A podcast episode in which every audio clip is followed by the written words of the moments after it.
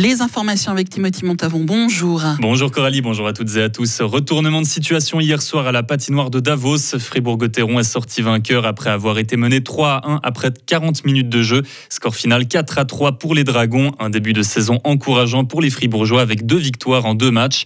Ils remplissent ce soir contre Lugano. Une pétition a été déposée hier par les cantonniers fribourgeois. Ils réclament une meilleure reconnaissance de leur métier et une compensation pour leur travail au bord de la route. En clair, 200 francs par mois et le droit de partir à la retraite à 62 ans. 135 signatures pour la pétition, cela représente 99% des effectifs. Une chose qu'ils regrettent, c'est que leurs revendications euh, ne sont jamais écoutées depuis maintenant 20 ans. Un nouvel observatoire spatial à quelques minutes de Flamatt. Il s'appelle Space Eye, donc œil de l'espace, et sera mis en service la semaine prochaine à Niedermullern, au sud de Berne. Il a été présenté aux médias hier. Un télescope géant, des îlots d'exposition interactifs et un planétarium seront mis à disposition du public. Le but de ce nouvel observatoire est de transmettre à un large public des connaissances sur l'espace. Une mission qui parle à Claude Nicolier, astronaute vaudois, qui était à la conférence de presse.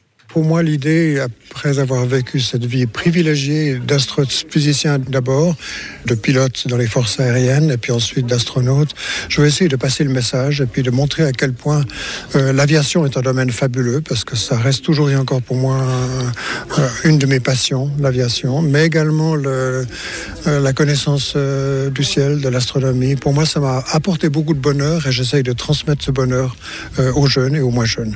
Dès samedi prochain, des guides vont accompagner les visiteurs à travers le nouvel observatoire. Il pourra accueillir 20 à 30 000 personnes par an.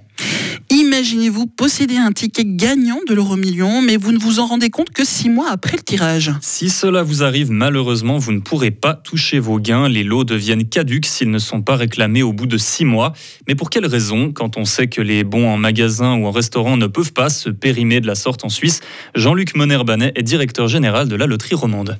La raison en est que tout simplement, la loterie romande ne peut pas être débiteur euh, éternellement, si je puis dire. Les tickets de la loterie romande font partie d'une comptabilité qui comprennent d'un côté les ventes, c'est-à-dire les ventes de nos, de nos billets, et puis qui d'autre part permettent d'établir des bénéfices qui sont versés à l'utilité publique. Donc si nous avons éternellement des débiteurs qui sont dans la nature, si je puis dire, que nous ne connaissons pas, que nous ne sommes pas en mesure de payer, nous ne pourrons pas finalement établir ces bénéfices destinés à l'utilité publique. En 2022, quelques 3,4 millions de francs n'ont jamais été récupérés par les joueurs gagnants de la loterie romande. Les rues de Berne seront occupées par les manifestants cet après-midi. Les syndicats organisent un regroupement national contre la baisse du pouvoir d'achat. Ils se joignent au Parti socialiste et au Vert pour remédier au problème de la baisse des salaires réels et agir là où, selon eux, le Parlement et le Conseil fédéral restent les bras croisés. L'enquête ordonnée par les évêques suisses n'aurait jamais dû être confiée à un homme d'église. C'est ce qu'a déclaré la présidente de la SECAR, une commission qui accompagne les victimes de viols au sein de l'église catholique suisse. L'évêque de Coire, responsable de l'enquête, va devoir juger des hommes qu'il connaît depuis des années. Il y a donc pour elle un souci d'objectivité. Elle dénonce une position problématique concernant les femmes et les enfants et un culte du secret dans le milieu ecclésiastique. La situation à Schwanden, dans le canton de Glaris, ne s'améliore toujours pas. Les habitants sont toujours tenus à l'écart de leur domicile pour leur sécurité. Le village a été touché par un glissement de terrain au mois d'août et le pire pourrait encore venir. Les autorités disent que plus de la moitié des roches et de la boue doit encore s'écrouler avant que le danger ne soit écarté.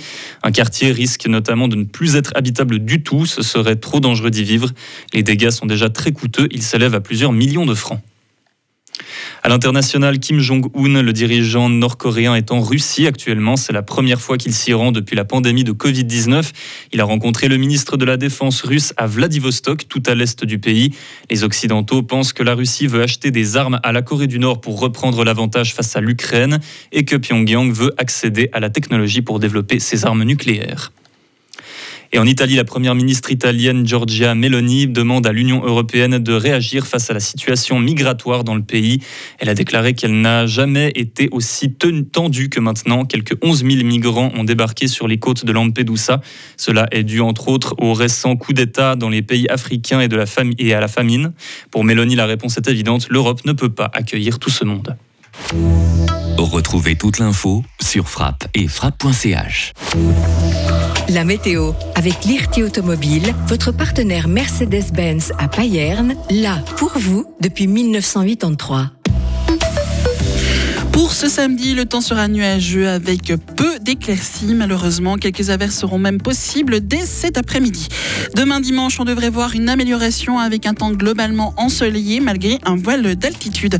Pour les températures, nous aurons des maximales entre 21 et 25 degrés pour aujourd'hui et entre 25 et 27 degrés pour demain dimanche.